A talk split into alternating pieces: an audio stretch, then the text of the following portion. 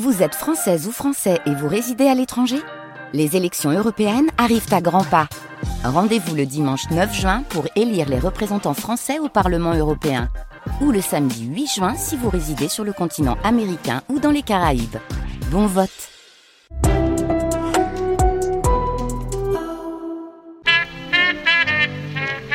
Les Nuits de France Culture. Alban Pénaranda, Mathias Le Gargasson, Antoine Dulster, Thomas Jost, Hassan Mbéchour. Nous sommes ensemble jusqu'à 7 h du matin.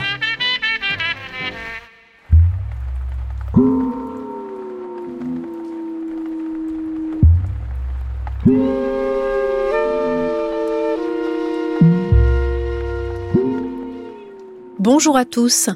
Aujourd'hui, alors que se poursuit le carnaval de Venise et que d'autres carnavals et mascarades se préparent partout dans le monde, un avant-goût du programme d'archives que nous consacrerons samedi prochain aux masques, masques rituels ou décoratifs, traditionnels ou modernes. Nous écouterons le premier volet de la série Les masques ordinaires, proposé par Olivier Keplin en 1979, avec la plasticienne Jacqueline Doriac et le photographe Jean-Marc Cialom. Et tout de suite, Claude Lévi-Strauss, invité de Pierre Descargues dans les après-midi de France Culture le 15 décembre 1975 à l'occasion de la parution de son ouvrage La voix des masques. Les nuits de France Culture.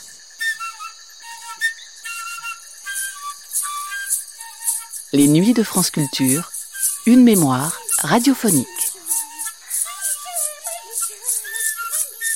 Au milieu des années 1970, Claude Lévi-Strauss est à l'apogée de sa renommée. Élu à l'Académie française en 1973, il y siège effectivement pour la première fois le 27 juin 1974. Ses publications majeures sont alors derrière lui La pensée sauvage, Triste tropique, Les mythologiques. Mais il continuera de publier de nouveaux traités d'ethnologie, d'anthropologie, pendant bien des années encore. L'émission que voici est consacrée à l'un de ses ouvrages, paru en 1975, et intitulé La voix des masques. Le point de départ de l'auteur est un émerveillement devant le mystère de ses fétiches. S'ensuit une réflexion plus large sur le langage complexe constitué par ces masques, et au-delà sur la question du style. Avec ce texte, l'ethnologie rejoint l'histoire de l'art, comme le dit Claude Lévi-Strauss lui-même au micro de Pierre Descargues dans cette émission du 15 décembre 1975. Un problème qui m'a toujours hanté et qui me paraît être un des problèmes essentiels pour les sciences humaines, euh, c'est celui du style. Qu'est-ce que c'est que le style? Qu'est-ce que nous appelons un style?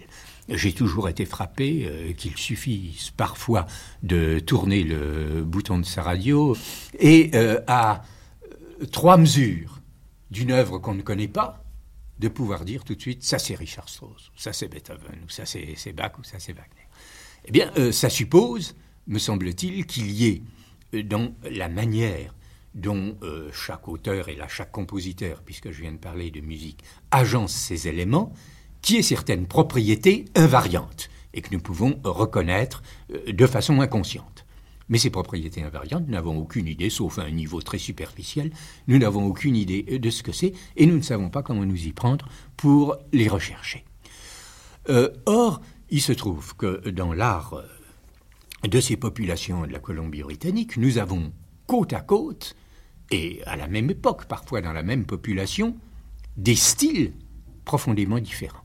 Et j'ai essayé de rechercher quelle pouvait être la relation entre les deux. C'était un problème un peu du même genre de celui que je m'étais euh, posé ou que je me pose depuis 20 ou 25 ans à propos des mythes où euh, nous nous trouvons en présence devant des combinaisons euh, d'éléments aussi arbitraires sur le plan de la signification, je veux dire des histoires qui n'ont ni queue ni tête, que le côté arbitraire en apparence d'une œuvre d'art, où on ne sait pas pourquoi l'artiste a fait un nez qui a telle forme, une bouche qui a telle forme, pourquoi il a mis du vert et du rouge alors qu'il aurait pu mettre du jaune et du noir, et ainsi de suite. Or, en étudiant les mythes, euh, je me suis convaincu qu'un mythe resterait incompréhensible tant qu'on essayerait de le considérer à l'état isolé, mais euh, qu'il devenait au contraire tout à fait significatif si on voyait en lui non pas un objet séparé, mais la partie d'un système, la partie d'un tout, et si on considérait qu'un mythe ne signifiait pas tant par ce qu'il dit que parce que ce qu'il refuse de dire.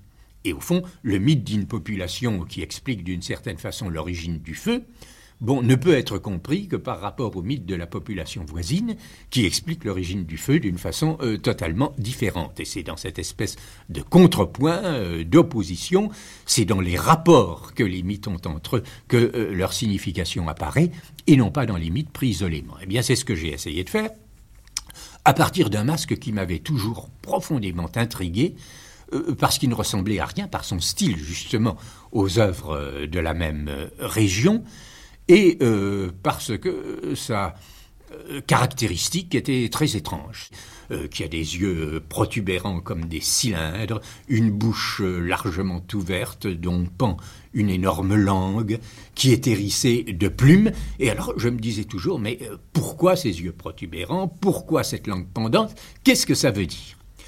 Et l'idée dont je suis parti, c'est qu'après tout, je pouvais peut-être raisonner sur un objet plastique, sur, une œuvre d'art, comme j'avais raisonné sur les mythes. Et me dire, est-ce qu'il y a quelque part, enfin dans la même région ou tout près, est-ce qu'il y a un masque qui, d'un point de vue plastique, dit exactement le contraire de celui-là? Ça veut dire dire exactement le contraire. Eh bien, ça veut dire que si euh, un masque a des yeux très protubérants, l'autre aura les yeux enfoncés dans les orbites. Si euh, euh, un des euh, masques tire une énorme langue, eh bien l'autre aura la bouche disposée de telle façon que la langue ne peut pas en sortir. S'il y en a un qui est associé à la peinture blanche, soit parce qu'il est blanc lui-même, soit parce que le costume du porteur est blanc, l'autre devra être noir. Si il y en a un qui est orné de plumes, et si l'autre a des garnitures animales, il sera orné de poils, et ainsi de suite. C'est donc une sorte d'hypothèse de travail que j'ai formulée. Mais à, l'instant même où je la formulais, je savais où était le masque, parce que je le connaissais, mais j'avais jamais réfléchi. Il se trouve exactement dans la population d'à côté. C'est le masque euh, d'une ogresse euh, qui hante euh, les montagnes et les forêts et qui passe son temps à venir euh, voler à la fois le poisson et les enfants des Indiens, et chez qui euh, les Indiens arrivent parfois à se rendre et dont ils obtiennent le cuivre qui est considéré comme la richesse la plus euh, précieuse. Alors, ce masque qui disait le contraire de l'autre, sur le plan plastique, je l'avais. Seulement, ça ne suffisait pas parce que ça pouvait être une rencontre de pur hasard et il fallait arriver a démontré que ces rapports d'opposition n'étaient pas fortuits, mais qu'ils étaient significatifs. Or, nous avons la chance, pour ces populations, que chaque masque intervient dans un rituel que nous connaissons très bien, qui est très bien décrit, et que derrière chaque masque, il y a tout un ensemble de mythes qui expliquent l'origine surnaturelle du masque et euh, que nous possédons aussi en de très nombreuses variantes, bien qu'il soit encore possible d'en recueillir aujourd'hui. Et dans le livre, euh, je produis justement une variante que euh, j'ai entendue en 1974 de la bouche d'un chef indien et, qui n'avait pas été publiée jusqu'à présent. Je dis donc pas que nous avons tout, mais nous avons bon, une quantité substantielle d'informations. Et alors, refaisant sur les rites et sur les mythes, le même travail de comparaison que j'avais d'abord fait sur le plan, plastique, je me suis aperçu que les rapports étaient exactement les mêmes, c'est-à-dire que rituellement, un masque avait la fonction inverse de l'autre, que les mythes fondateurs, dans un cas et dans l'autre, avaient exactement des caractères opposés, et que ce n'était donc pas une illusion euh, de la perception esthétique de considérer que ces masques ne s'affirmaient pas tellement chacun pour son compte propre qu'ils ne se niaient l'un l'autre.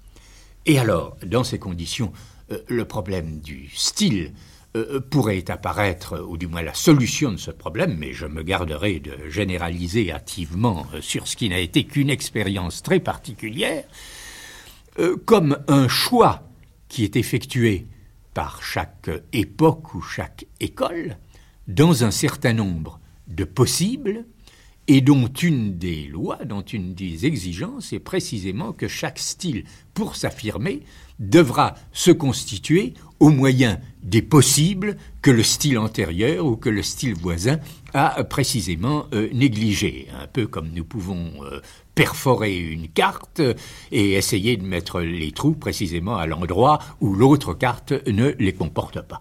Euh, ce sont des hypothèses et ce ne sont que des hypothèses qui, je crois, se sont trouvées validées dans le cas particulier que j'ai étudié, mais ça n'aura vraiment d'intérêt et de portée que si euh, d'autres chercheurs, et non pas seulement euh, des ethnologues travaillant sur euh, des masques ou des objets d'autres sociétés dites primitives, mais si nos collègues historiens d'art qui s'attachent à des formes plus explicites et qui sont beaucoup plus richement aussi documentées, peuvent y trouver trouver dans leur domaine des rapports du même ordre que ceux que je me suis là efforcé de dégager. Claude lévis une dernière question. Vous avez passé beaucoup de temps avec les Indiens de Colombie-Britannique, puis vous êtes revenu en Europe. Le regard que vous avez sur ces œuvres, et puis maintenant le regard que vous avez quand vous allez voir une exposition, est-il différent? Là. Entre l'art contemporain et l'art contemporain aussi. C'est un art qui est contemporain aussi, puisqu'il existe à l'heure actuelle de très grands artistes euh, indiens. Euh. Vous la regardez de la même façon. Il n'y a plus de différence entre l'ethnologie et l'histoire de l'art. Oh, mais j'ai toujours été convaincu qu'il n'y avait aucune différence entre l'ethnologie et l'histoire de l'art, pas plus qu'il y en a entre l'ethnologie et la philosophie ou la psychologie. Euh, nous avons affaire à des hommes, à des hommes qui ont tous derrière eux un passé aussi euh, profond et riche, puisqu'après tout, euh, nous descendons tous euh, des mêmes ancêtres d'il y a quelques millions d'années, et ce sont des œuvres et des pensées qui se situent les unes et les autres exactement sur le même plan. Le héros partit à l'aventure et son corps se couvrit d'ulcères. Sylvine Delannoy ouvre la voie des masques. résolu de marcher si loin qu'on ne retrouverait pas son cadavre. Un jour, épuisé par la fatigue et la maladie, il s'arrêta près d'un ruisseau. Deux hommes, peints l'un en rouge, l'autre en noir, lui apparurent pendant son sommeil et lui prédirent qu'il trouverait le lendemain deux saumons, respectivement rouges et noirs. Il devrait les préparer selon les rites, les faire cuire et les déposer sur un lit de choux puants. Mais, quelque désir qu'il en eût, s'abstenir de les manger. À cette condition, il ne souffrirait plus la faim. Le héros observa très exactement les prescriptions de ses visiteurs nocturnes. Des grenouilles sortirent de ses joues et de sa poitrine et sautèrent sur les saumons. La nuit suivante, les deux hommes réapparurent. Ils ordonnèrent à leurs protégés de suivre le cours d'un torrent qui s'enfonçait dans les montagnes. Il se laissa porter par le courant jusqu'à une vaste demeure, au mur de laquelle étaient accrochés des costumes de danse. Un vieillard l'accueillit, s'excusa de ne rien pouvoir lui donner sur place. Qu'il retourne à son village, ajouta-t-il, exige qu'on purifie sa maison et qu'on tresse deux paniers. Le jour suivant, continua l'autre, la sœur du héros devrait se couper trois longueurs de cheveux, les nouer bout à bout et les immerger comme une ligne de pêche. La sœur s'exécuta et retira sa ligne quand elle la sentit lourde. On entendit de sourdes rumeurs qui venaient du fond de l'eau. La jeune fille amena sur la berge un masque qu'elle trouva hideux, auquel étaient attachés deux cistres. Elle pêcha ensuite un second masque. Son frère les mit chacun dans un panier. La nuit venue, devant le village assemblé, il entonna le chant des masques qu'il fit porter par des garçons robustes choisis entre ses proches parents. Par la suite, divers villages l'engagèrent pour qu'il exhibe les masques dans leurs cérémonies et il devint très riche. C'était Claude Lévi-Strauss au micro de Pierre Descargues dans le magazine L'heure de pointe des après-midi de France Culture, une émission diffusée pour la première fois le 15 décembre 1975. Les nuits de France Culture.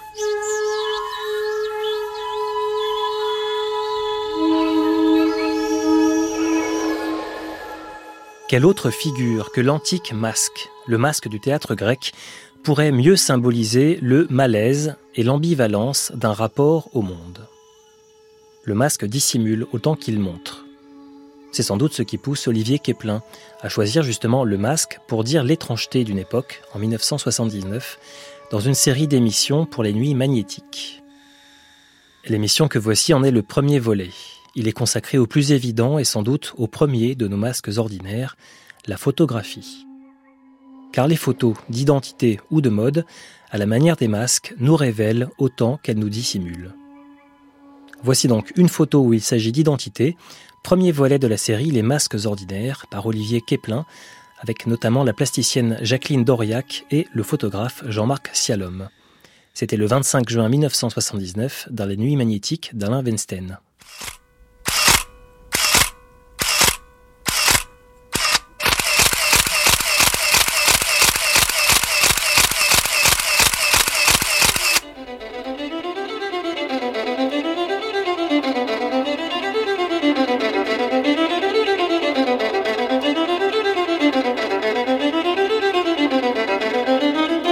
get some money for the sailboat, and it could get those for it is. It could get the values for these workers. It could be a bomb. It could be Frankie. It could be very fresh and clean. It could be. It could get some gas in your shoulders, friends. Zigzag, all these are the days, my friends, and these are the days, my friends. Would it get some money for the sailboat, and it could get those for it is. It could get the money for these workers. It could be a bomb. It could be Frankie. It could be very fresh and clean. It could be. It could get some gas in your shoulders, friends. All these are today's my friends, and these are today's my friends. It could get us talking. It could get the railroad for these workers. Well, it could be a balloon. It could be Frankie. It could be. Back to the rack and go back to the rack. It could be some workers soon. Well, it could be a balloon. It could be Frankie. It could be.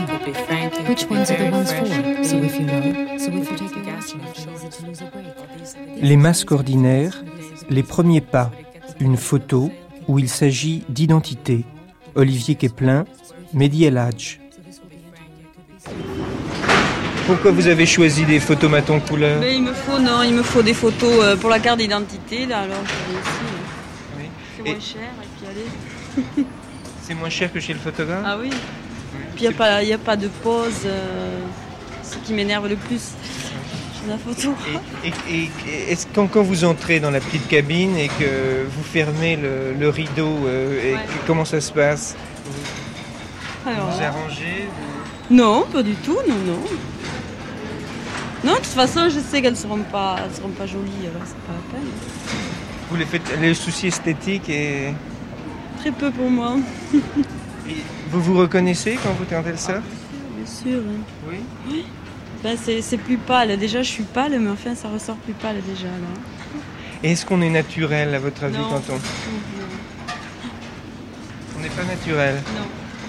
On est comment alors? Ben, je sais pas. Non, c'est pas, c'est pas du tout, euh, c'est pas du tout nous-mêmes, hein, je trouve. Je trouve, je sais pas. Sur toutes les photos, c'est comme ça? Les photos dans, ces appareils, oui. oui. J'en ai fait plusieurs et c'est toujours comme ça. Et, sur des photos prises par exemple dans des pique-niques ou de souvenirs de vacances, est-ce que ah, vous... sont jolies.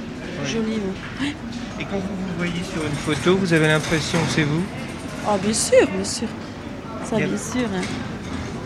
Mais dans la photo. je trouve les photos sans pose, euh, c'est plus naturel que. Quand, quand vous parlez pique-nique, là, quand on prend sans s'en rendre compte, je trouve que c'est plus joli.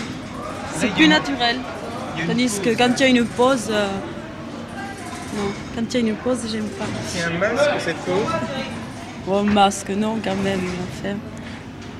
Pourquoi alors vous trouvez ça pas naturel? Non, mais je les aime pas du tout, ces photos-là, hein, c'est vrai. Ça y est, elles sont pas belles.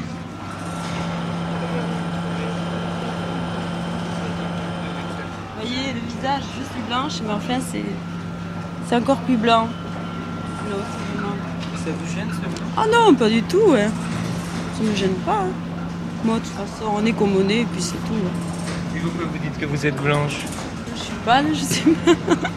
Vous n'allez pas me dire que je suis bronzée. Vous n'êtes pas blanche? quand même.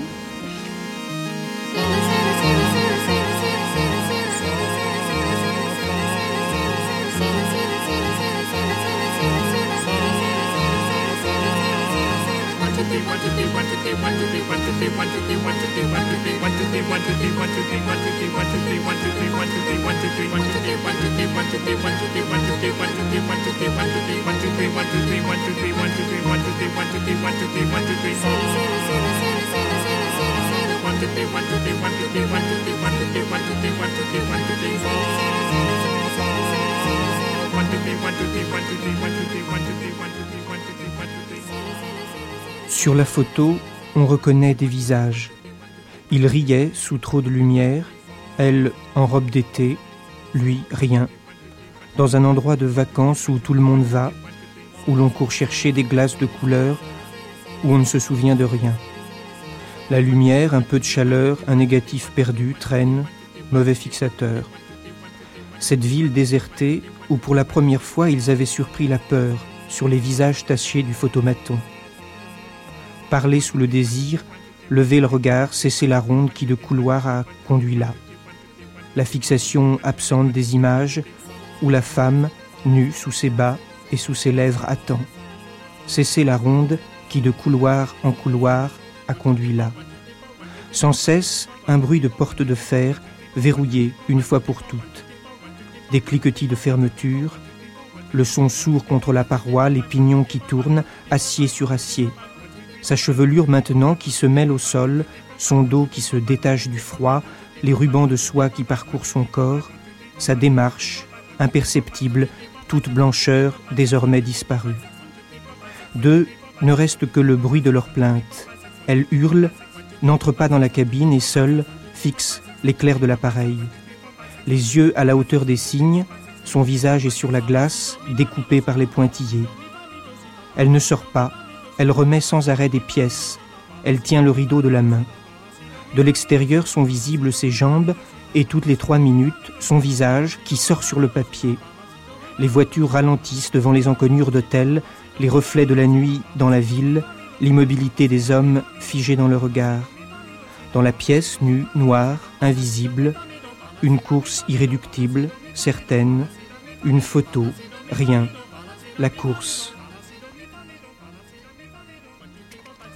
On a souvent dit que l'agonie du masque est apparue lorsque les autres arts s'y sont intéressés.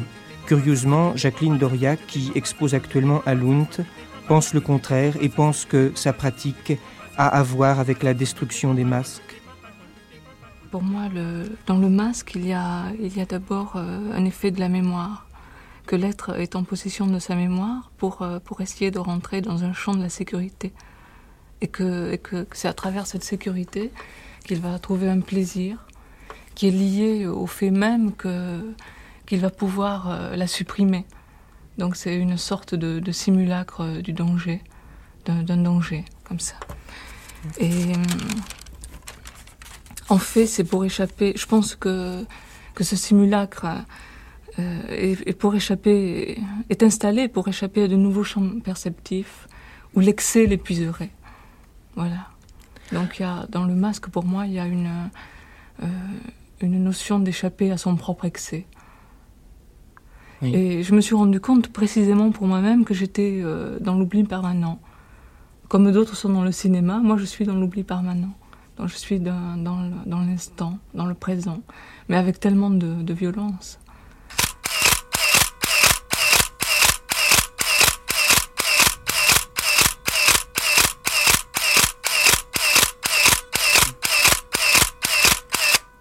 Le masque, donc, est quelque chose qui est porté avec euh, euh, énormément d'inquiétude, alors, parce qu'il peut disparaître Non, il n'est pas vraiment porté avec inquiétude, parce qu'en fait, il sert pour, euh, pour marquer la distance avec autrui. Il est vraiment inscrit dans, un lieu, euh, et il sert même à un plaisir, je crois. Euh, mais évidemment, le, plaisir est lié à une sorte d'inquiétude qui est qu'on va pouvoir soi-même le, mettre en cause et le détruire. C'est-à-dire que quand on porte un masque, il y a à la fois euh, la volonté d'en faire une arme, d'être fort, et d'être intouché d'une certaine façon. Oui, d'être à l'abri. À l'abri. Mm. Et puis en même temps, la, la fête se terminerait d'une euh, par la destruction du masque de la personne qui le, qui le porte. Comment ça peut se passer? C'est-à-dire que euh, en ce moment, j'ai un peu l'impression que, que, beaucoup de gens se sont fabriqués des masques et que maintenant ces, ces masques leur collent au doigt. Ça, c'est vrai. Et je crois que, que, ce qui est très intéressant dans ce qui arrive ces temps-ci, c'est qu'il euh, s'agit d'être dans l'instant, dans son propre présent. Alors que le masque, c'est le, un, un, temps qui serait euh, arrêté, qui, qui, qui serait euh, euh, qui viendrait du passé. Pas forcément du passé, mais qui serait surtout un, une sorte de, de simulacre pour, pour se détendre les foies. Vraiment. Oui. Pour échapper à l'excès. Tu vois, c'est ça, c'est cette idée que l'excès épuise. Donc on préfère rapporter un masque pour échapper à l'excès. Mais euh, même dans le champ artistique, ça me paraît très net en ce moment, ça, tu vois, parmi les individus autour de moi. Oui. Tous les gens qui ont des masques en ce moment, ils essaient de, de les jeter et de sortir de leur prison. C'est intéressant d'ailleurs le moment où le masque va tomber.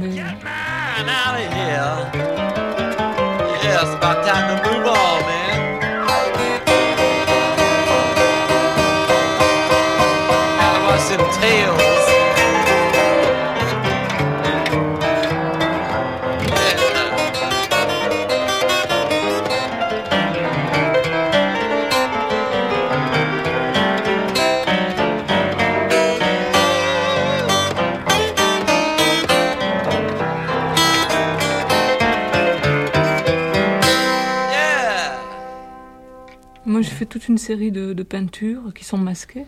C'est ce que j'avais montré en 75. Et euh, en définitive, euh, tout de suite après ce travail, j'ai eu envie d'être euh, dans, dans, ma vie propre. Oui. Et, et donc, je suis retombée sur une, une période de vie où, où c'était l'instant, où c'était la présence qui en comptait, où c'était le geste. C'est-à-dire que il m'a semblé que, que le chef-d'œuvre était inclus dans le geste, dans le geste même, pas dans la finalité de l'objet. Je voulais plus d'objet fini. Ça n'avait, ça n'avait plus d'importance par rapport aux, moyens de communication euh, qu'on possède, par rapport à la société, euh, par rapport aux moyens de reproduction. Le chef-d'œuvre n'avait plus d'importance. C'était ma propre vie qui devenait importante, seulement. C'était, euh, c'était mes gestes. Alors le masque serait analogique à, à, une chose arrêtée, à la toile, à la toile peinte Oui, euh, oui, une espèce d'objet de sécurité qui, qui n'a rien à voir avec ce que je suis réellement et avec ce que je euh, veux exprimer, ce que je veux proposer. Voilà. Oui. C'est essentiellement ça. Je veux faire des propositions. Je veux pas euh, donner un objet fini et, euh, et qu'on va euh, conserver. D'ailleurs, presque tout ce que je fais en ce moment est périssable. Ça aussi, je veux donner ça ce sentiment que, que pour moi l'extrême est dans le périssable. Ça permet aussi de toujours remarquer le champ quand c'est choisi. Oui. Et maintenant, je veux absolument être dans une variation euh, généreuse. Et quel type de masque tu as observé justement dans le monde artistique ou autre euh, ah L'arrivisme Ah non, non, non. Euh, dans le fond, je préfère parler des gens qui, qui ont choisi d'autres voies, comme le dédoublement.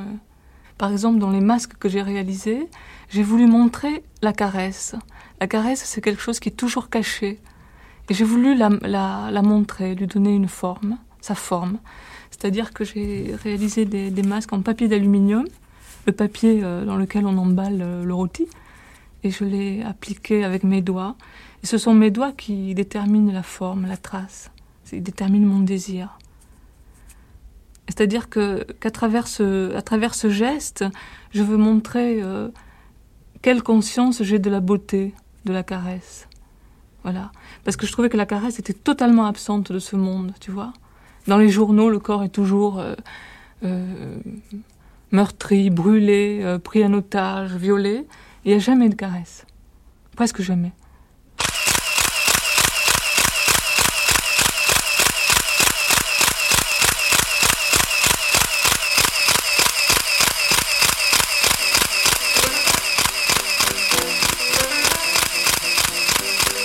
Homes in the moonlight. Snow on the East Lanks Road.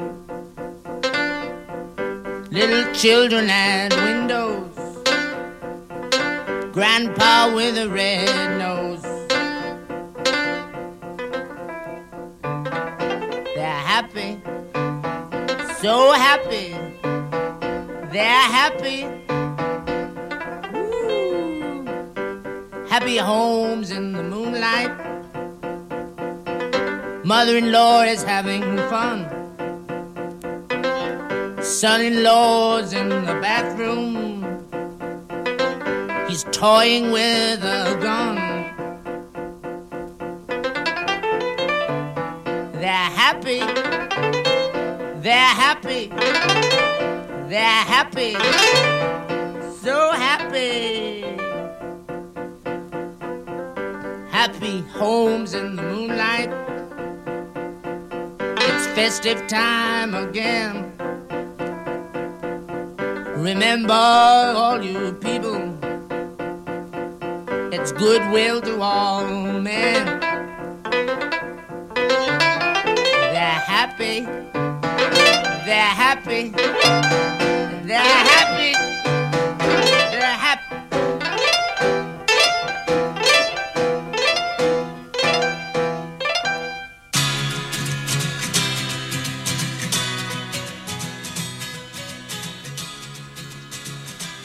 La mode actuelle est tout le contraire d'une sublimation. Les gros plans de bouche sont carrément obscènes. Je n'aime pas les lèvres brillantes. Le maquillage, tel qu'il est pratiqué, ne veut plus rien dire. Bien pire, il est laid et monstrueux. Nous sommes dans une époque de porcs qui se roulent dans leur graisse. Je méprise le milieu de la mode. C'est le fascisme de la consommation. Le maquillage doit être une fête, c'est la recherche d'un plaisir et c'est cela qui est fantastique et c'est cela qui compte. Sinon, ce n'est pas la peine d'en faire. Déclare Serge Lutens. Jean-Marc Sialam, d'accord avec cette position, photographe de beauté, concourt à créer lui aussi ce que nous connaissons comme une image de la femme. Je travaille tout le temps en lumière euh, au flash, c'est-à-dire en lumière électronique, parce que c'est comme un dessin. Euh, bon, si je, si je pose une, une, statue à la lumière et que je vais la dessiner, il va falloir que, que j'ombre des valeurs, que je donne des valeurs au visage. Si j'ai ce qu'on appelle une académie en plâtre, hein. je vais avoir une lumière qui va arriver sur la gauche et je vais donner des ombres sur la droite. Et en fonction de, de, mon caractère, je vais forcer les ombres, je vais les augmenter ou les adoucir. Euh, dans un visage, si on le prend de la même façon, on considère que qu'un flash c'est le soleil, on donne le caractère en fonction du visage, on, on, donne le caractère par la lumière. Et en ombre, euh, par le maquillage. C'est-à-dire qu'on accentue ou on diminue en fonction d'une réflexion de la lumière ou d'une réceptivité du visage. Alors, euh, c'est chaque visage nécessite, disons, une approche différente. Et enfin, moi, c'est ce qui m'a plu. Et c'est pour ça que j'ai au départ accepté que, que l'électronique. Bon, mais ça c'est très subjectif. Hein. Et alors comment vous euh, décidez Est-ce que vous avez des exemples que vous allez mettre telle lumière sur tel visage euh, Est-ce que vous sentez la personne Est-ce qu'il y a un caractère d'ordre psychologique Est-ce que c'est uniquement plastique Comment ça se passe? Alors là, moi, bon, c'est toujours, euh, enfin, pour moi, je parle vraiment mon nom. Hein, je parle pas au niveau de la photographie parce que c'est tellement vaste que ça nécessite trop de, de domaines différents. Je travaille dans, dans un domaine qui est la presse, les magazines, où nous avons à réaliser des photos qui euh, doivent représenter, disons, non pas la femme dans la rue, parce qu'en fin de compte, elle est toujours plus sophistiquée que la femme dans la rue. On l'a, mais disons que on essaye de, de représenter une femme qui sera certainement la femme dans 5-6 ans. Parce que disons que si nous on utilise un maquillage, c'est pas le maquillage qui est actuellement dans la rue. Si on utilise une coiffure ou une façon d'oser un regard, euh, c'est en répétant 50 fois, 100 fois, 1000 fois l'événement, que petit à petit, on va accepter de euh, qu'une femme dans la rue soit comme ça. C'est-à-dire qu'en fonction d'un maquillage, on peut rendre plus agressif, on peut rendre plus sensuel, on peut rendre plus doux une femme. Et cette image répétée par, par 50 euh, ou 100 ou 200 photographes, euh, chacun à sa façon, crée un nouveau visage, euh, tout ça accompagné naturellement du maquilleur qui est capital, du mannequin et du coiffeur, crée un nouveau visage qui, qui, qui, va se définir petit à petit. Parce que les, euh, les photographes, à la même époque, photographient le même type de maquillage, le même type de vêtements. Dans, dans, un domaine rédactionnel, dans un domaine de presse, hein, nous sommes tributaires euh, de, de, marques qui ont des gammes de collections. Bon, là, à l'instant, je reviens d'une prise de vue euh, où nous avons travaillé avec des maquilleurs euh, qui, ont, qui, qui utilisent leurs nouveaux coloris. Les nouveaux coloris qui vont sortir pour l'automne. il est certain que quand on utilise un magazine, un, comment dirais-je, un maquilleur qui représente une maison connue, on, on, doit, on l'utilise pour sa nouvelle gamme, pour ce qu'il va apporter. Bon, alors à ce moment-là, on demande au maquilleur euh, de faire une adaptation en fonction du photographe et du mannequin, mais toujours sur les bases de son nouveau style.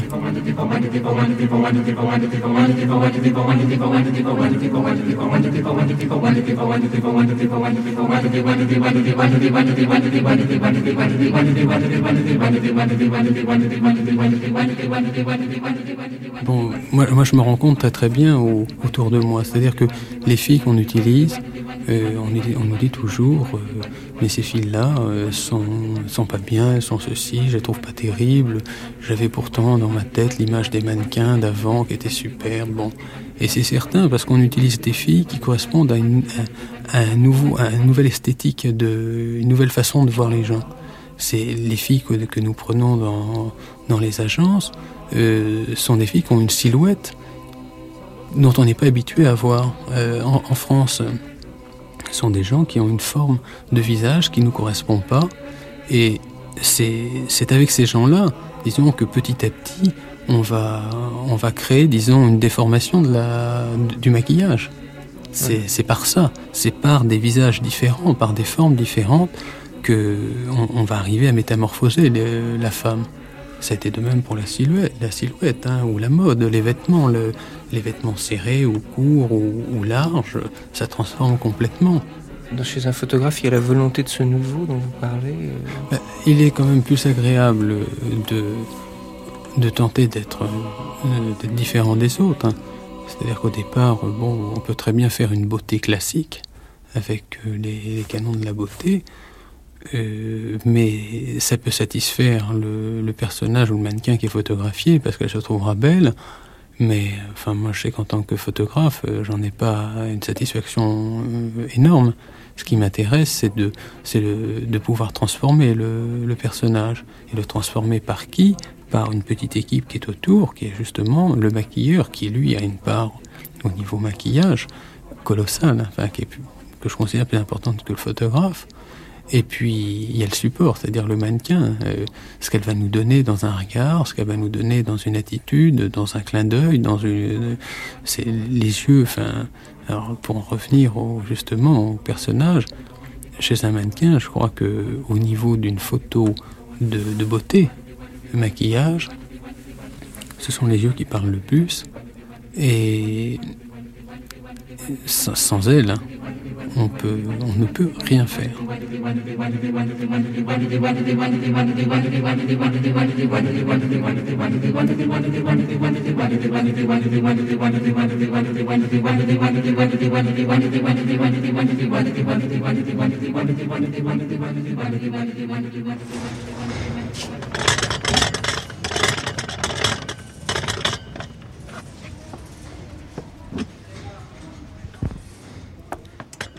Séquence de photomaton.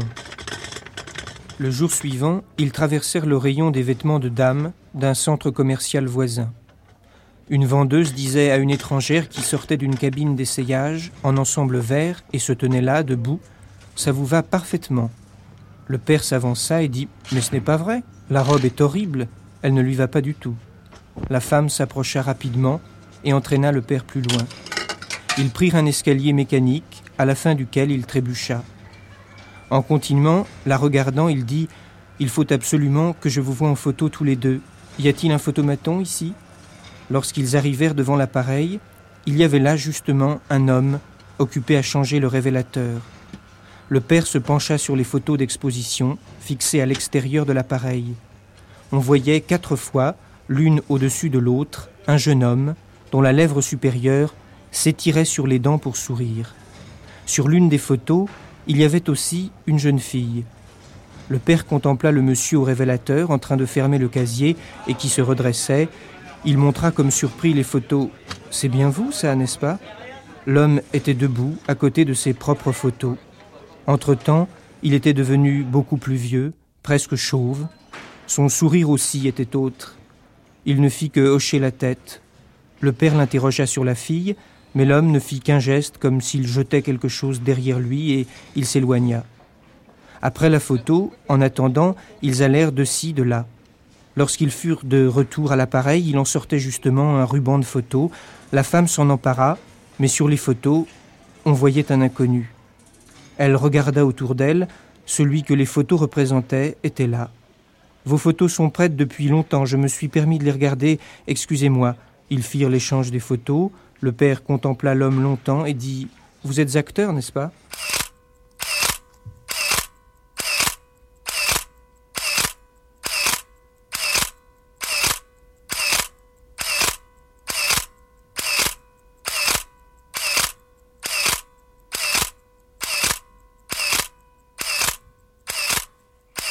Pour moi, le photomaton, c'était très important parce que c'était la seule image qu'on avait de soi dans la rue.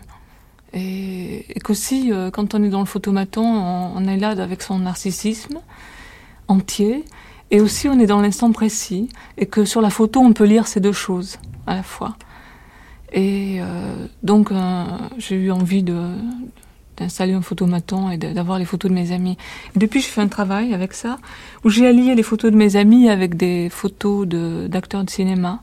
C'est-à-dire que où je, j'étais amenée à penser petit à petit que chacun euh, se servait du cinéma, que c'était un, moyen de euh, d'introduire euh, des, moyens des moyens d'individuation. Qu'en fait le, cinéma c'était intéressant dans les points de rupture qu'offraient les personnages c'était, on rencontrait un personnage sur l'écran et on l'a lié à soi au niveau de la rupture. Et on pouvait comme ça s'approprier de nouveaux champs d'intervention. Et le personnage de, de cinéma, c'est un personnage qui lui est, est, ah, complètement funéraire. Il est, il est, complètement funéraire. C'est, presque comme l'art égyptien pour moi.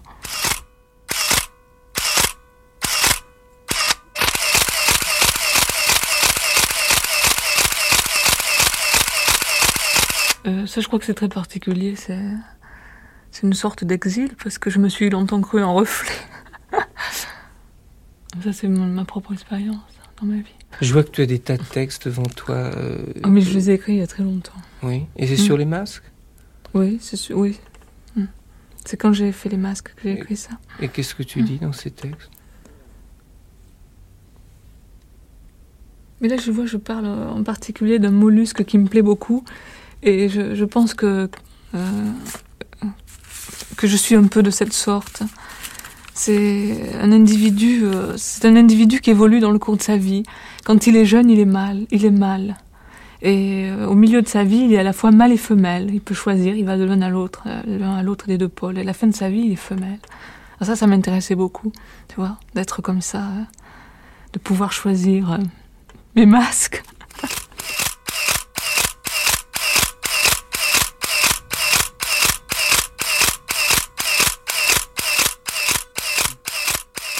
C'est-à-dire que, que, maintenant, c'est les, les, gens qui vont faire des propositions, les gens qui vont qui vont d'une certaine manière oublier leur euh, leur masque, qui, qui vont euh, donner.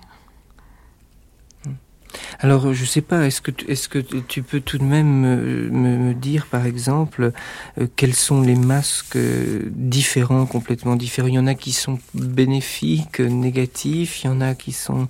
Enfin, qu'est-ce Ah non, je crois, que tout, je crois que tout masque est bénéfique. Dans, le, dans, dans, dans, la façon dont on le construit, euh, dans la, dans la façon dont on allie la sensibilité et la mémoire, c'est toujours bénéfique. Oui, ça permet de véhiculer le, le, le rêve de l'être, de soi. Ça, c'est certain. Oui, oui, mais il y, a des choses positives.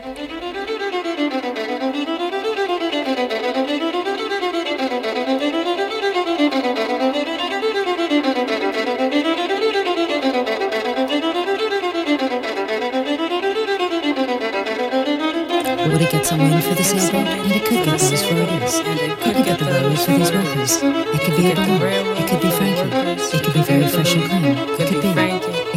It could be. It get some gasoline shoulders plans. Zigzag, all these are the days, my friends. And these are the days, my friends. Would it get some wind for the sailboat? And it could get those for it is. It could get the railway for these workers. It could be a balloon. It could be Frankie. It could be very fresh and clean. It could be. It could get some gasoline shoulders plans. All these are the days, my friends. And these are the days, my friends. It could get a stop. It could get the railroad for these workers. Well, it could be a balloon. It could be Frankie. It could be.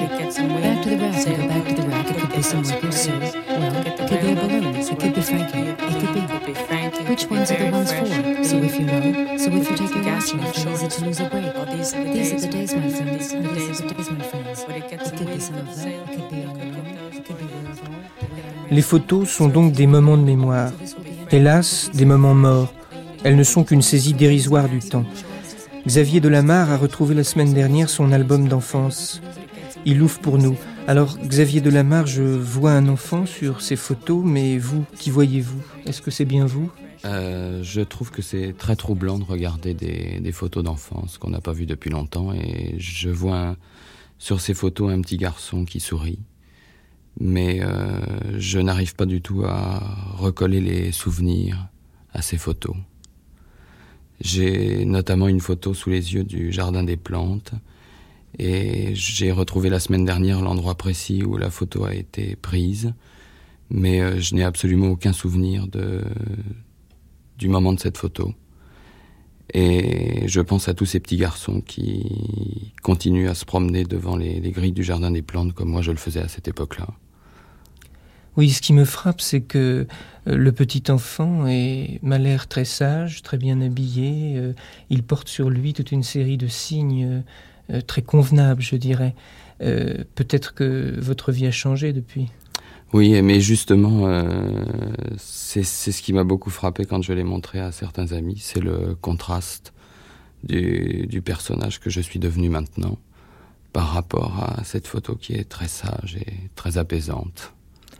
Est-ce que vous avez été tenté de retourner euh, dans des lieux où vous êtes euh, sur ces photos? Euh, Non, je crois que le jardin des plantes est le seul, mais euh, j'ai le souvenir d'avoir euh, retrouvé des endroits euh, de ces photos que je n'avais pas vus depuis longtemps et d'avoir été très ému par moments. Alors qu'est-ce qui a changé entre cet enfant qui n'est plus qu'une silhouette, un masque défunt et, et, et vous? Mais je crois que maintenant il y a un, un adulte qui, est, qui en est arrivé là. Et je crois que depuis toutes ces photos, il s'est passé euh, des tas de choses, des renversements d'opinion, de, de vie, de conception de, de tout. Et qu'est-ce que ça, ça provoque? Alors L'angoisse, l'inquiétude la, la... Ça peut, ça peut provoquer l'angoisse, mais ça peut provoquer aussi euh, des sourires et ça peut rassurer également sur soi-même. Dans quel sens? Dans le sens que les choses évoluent euh, en permanence dans la vie et la photo laisse une trace euh, tout à fait banale et c'est une image, mais euh, la, les gens continuent d'évoluer. Euh. Mais c'est une trace bien dérisoire. Je vois que toutes ces photos sont très jaunes, très jaunies. Elles semblent un peu lointaine et déjà un peu morte. Oui, justement, je crois que c'est pour ça qu'il faut regarder ça avec beaucoup d'humour et ne pas essayer d'approfondir les, les sentiments que pourraient évoquer des photos pareilles. Et si on vous montrait un album euh, avec un enfant à peu près du même âge, euh, vous pourriez croire que c'est vous aussi? Euh, Oui, mais je crois que ces photos ne me toucheraient pas du tout et dans ce cas-là, euh, je, n'éprouverais rien en, les regardant. Là, surtout, l'intérêt de la chose, c'est de sentir la différence entre le, petit garçon. Mais alors, c'est ça qui, m'intéresse. Euh, en fait, vous ne vous reconnaissez pas, vous ne reconnaissez pas vraiment les lieux, et euh, cependant, vous êtes ému par quelque chose, vous êtes euh, inquiet ou, bien cela vous fait rire. Alors, qu'est-ce qui se passe? Euh, Je crois que c'est une, la photo est une représentation de quelque chose. Et les, les photos personnelles sont des, des représentations euh, qui nous touchent. Mais en fait, les, les photos des autres peuvent permettre aux gens de délirer euh, autour de l'image, d'une façon ou d'une autre. L'enfance est un masque de plus? Oui, certainement.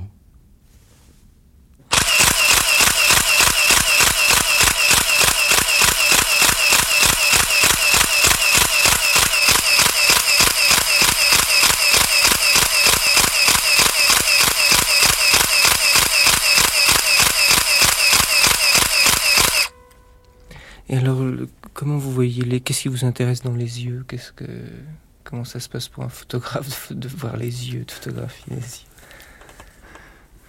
Et bah, au départ, on a toujours. Et alors là, il faut faire une, il faut faire une adaptation photographique.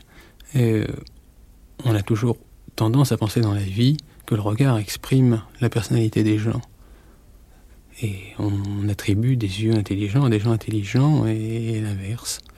Et on, dit toujours que c'est la seule partie du corps qui reflète exactement le, caractère humain. Et pour moi, quand je choisis quelqu'un, je me suis aperçu que malheureusement, c'était très trompeur. c'était vraiment quelque chose de trompeur et que ce n'était pas forcément les filles qui étaient les, plus intelligentes euh, qui avaient le plus beau regard. Et c'est très difficile. C'est très très difficile. Il faut, on est obligé de d'en voir beaucoup, beaucoup. Et puis il y a une question de, de ce qu'on peut appeler de, de, contact, de feeling. C'est-à-dire qu'il faut, il faut qu'elle, il faut qu'on puisse s'accorder aussi. C'est-à-dire qu'elle, faut qu'elle ait envie de poser avec euh, avec un photographe qu'elle aime. Et puis le photographe, il faut, faut qu'il sente la, la, fille qui est en face de lui, euh, parce que c'est une intimité, hein, la prise de vue il y a un rapport euh, très, très proche l'un de l'autre. Et à ce moment-là, je trouve que le regard photographique n'est plus forcément le même que celui qui est dans la vie quand elle est venue dix minutes avant. Et c'est cet instant que qu'on ne voit qu'au dernier moment. Mmh. Et ça, euh, je crois que c'est difficile hein, à définir.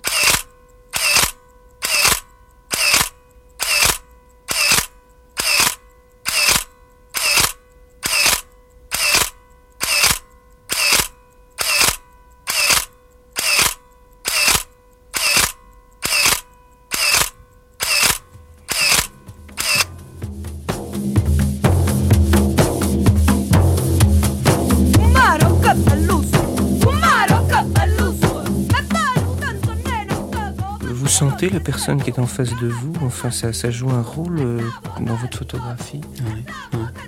Et comment ça se passe? Ben, ça, ça, se passe soit bien, soit très bien, ou soit très mal, mais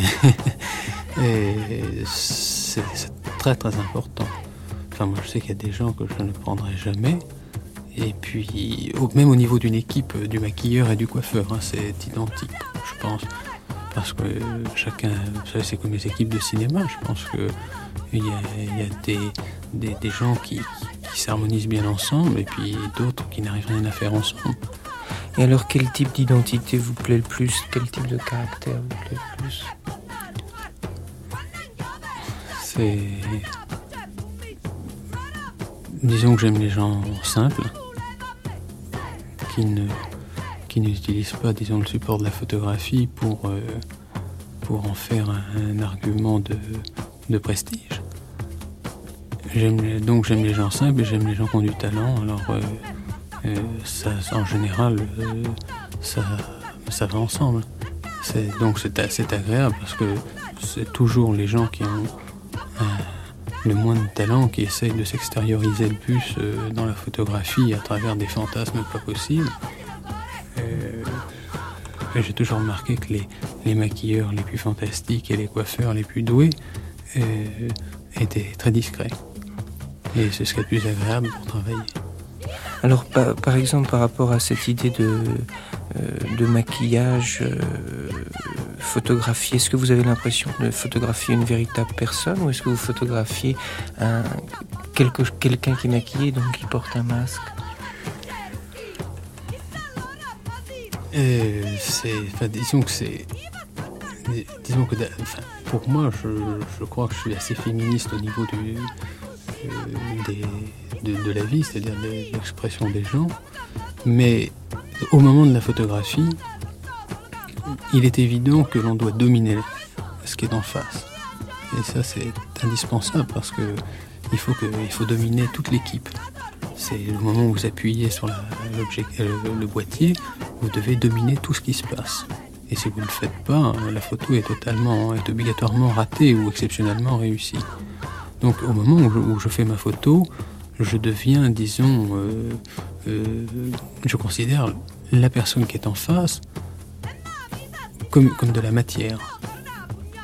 Mais je peux pas, peux pas avoir plus parce que je veux, je, veux qu'elle ait l'expression que je lui demande. En fin de compte, je, la choisis parce que je sens qu'elle approche d'un visuel que je recherche, et au moment où on fait la photo, j'aimerais qu'elle qu'elle épouse ce visuel. J'aimerais qu'elle soit vraiment euh, partie tenante. Alors, je pense qu'au moment de la photographie, euh, c'est pour moi, enfin c'est pas de l'objet, mais c'est quand même euh, comment c'est quand même quelque chose d'assez statique.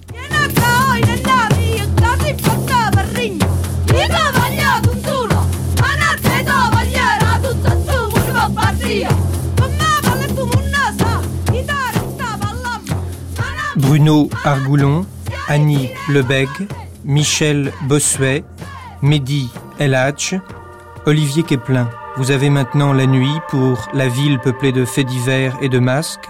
Nuit magnétique. Bonsoir. Cette émission a été diffusée pour la première fois sur France Culture le 25 juin 1979.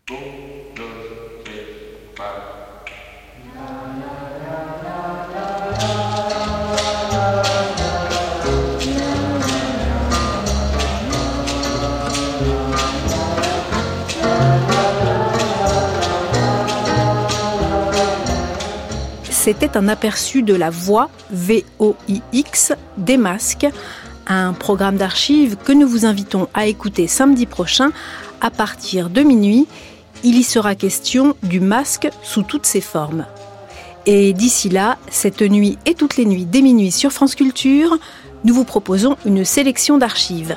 Des archives à télécharger et réécouter à volonté sur le site et sur l'application Radio France à la page des nuits les nuits le jour. L'équipe des nuits vous souhaite une excellente fin de journée à l'écoute de France Culture. Qui êtes-vous? Si tu m'aimes, tu dois deviner. Aujourd'hui, tous les deux, on se cache derrière nos masques pour se demander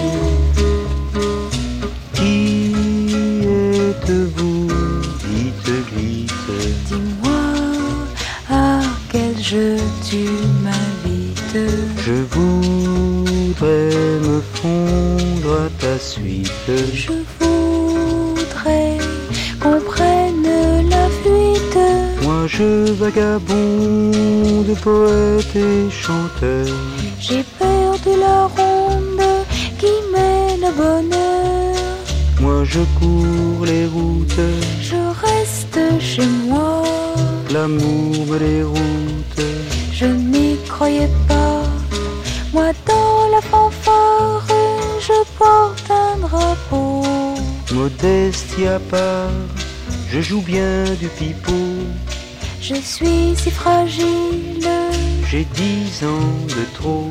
Je suis Colombine. Je suis Pierrot. Mais c'est carnaval et qu'importe aujourd'hui qui tu es, demain tout redeviendra normal. Demain tout va finir, laissons le temps courir, laisse au jour sa lumière aujourd'hui. Je suis ce que tu attends de moi. Si tu veux, laissons faire, on verra. Peut-être que demain on se retrouvera. Peut-être que demain on se reconnaîtra.